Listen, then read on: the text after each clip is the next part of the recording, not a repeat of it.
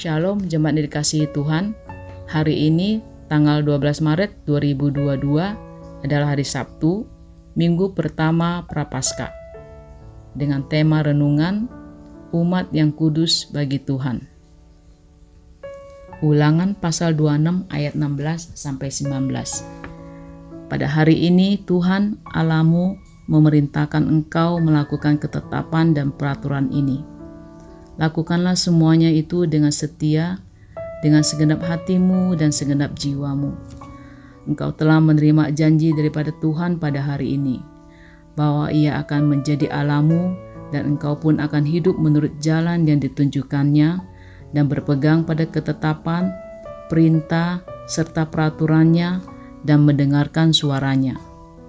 Dan Tuhan telah menerima janji daripadamu pada hari ini bahwa engkau akan menjadi umat kesayangannya seperti yang dijanjikannya kepadamu dan bahwa engkau akan berpegang pada segala perintahnya dan ia pun akan mengangkat engkau di atas segala bangsa yang telah dijadikannya untuk menjadi terpuji, ternama, dan terhormat.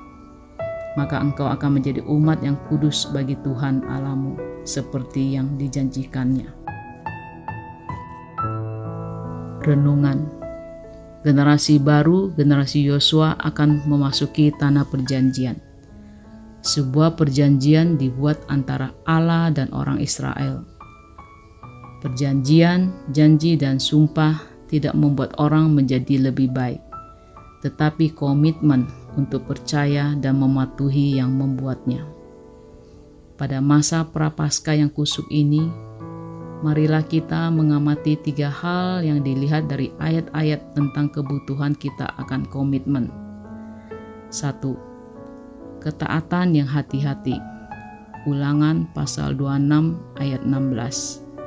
Marilah kita berhati-hati untuk melakukan semua perintah dengan segenap hati dan jiwa kita. Karena hanya dengan begitu kita akan dianggap orang yang taat. Maukah Anda menjadi salah satu dari individu, keluarga, atau gereja ini yang berani mematuhi Allah? Bagi kita, orang Kristen, kita berada dalam Perjanjian Baru. Yesus memerintahkan kita untuk mencintai Allah dan sesama, mengantarkan kita ke hadirat Allah. Saat kita mematuhi perintahnya dengan segenap hati, jiwa, pikiran, dan kekuatan kita, Allah terus membangun gambarnya dalam hidup kita. 2. Berkomitmen dan tahan lama. Ulangan pasal 26 ayat 17. Mari perbarui janji kita untuk percaya dan menaati Allah. Ayat ini berbicara tentang hari kita menyerahkan hidup kita kepada Kristus seperti orang Israel di Gunung Sinai memilih untuk menaati Yahweh sebagai Allah mereka, mengikuti hukum, jalan, dan mendengarkan suaranya.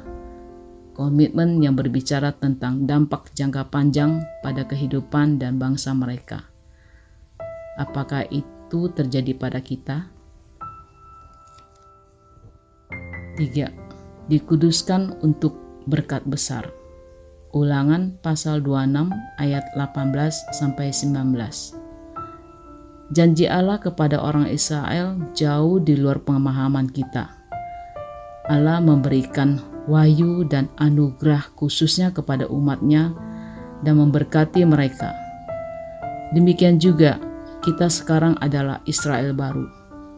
Karena dari kepenuhannya kita telah menerima kasih karunia di atas kasih karunia Yohanes pasal 1 ayat 16. Orang Kristen sering menghadapi godaan, cobaan, dan kesengsaraan.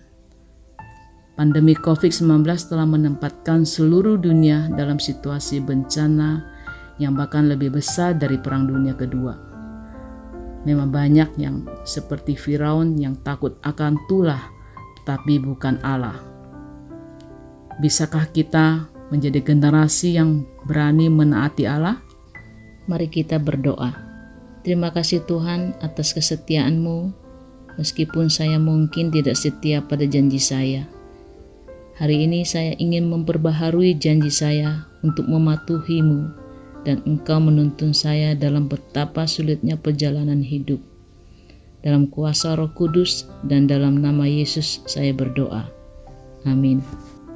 Tindakan Yesaya pasal 40 ayat 31 Prapaskah ini adalah kesempatan bagi Anda untuk merenungkan hubungan Anda dengan Allah dan untuk memperbaharui komitmen Anda untuk melayani Dia. Ketaatan membuat orang menjadi lebih baik dan bukan janji. Apa perjanjian, janji, dan sumpah lain yang telah Anda buat dalam beberapa tahun terakhir?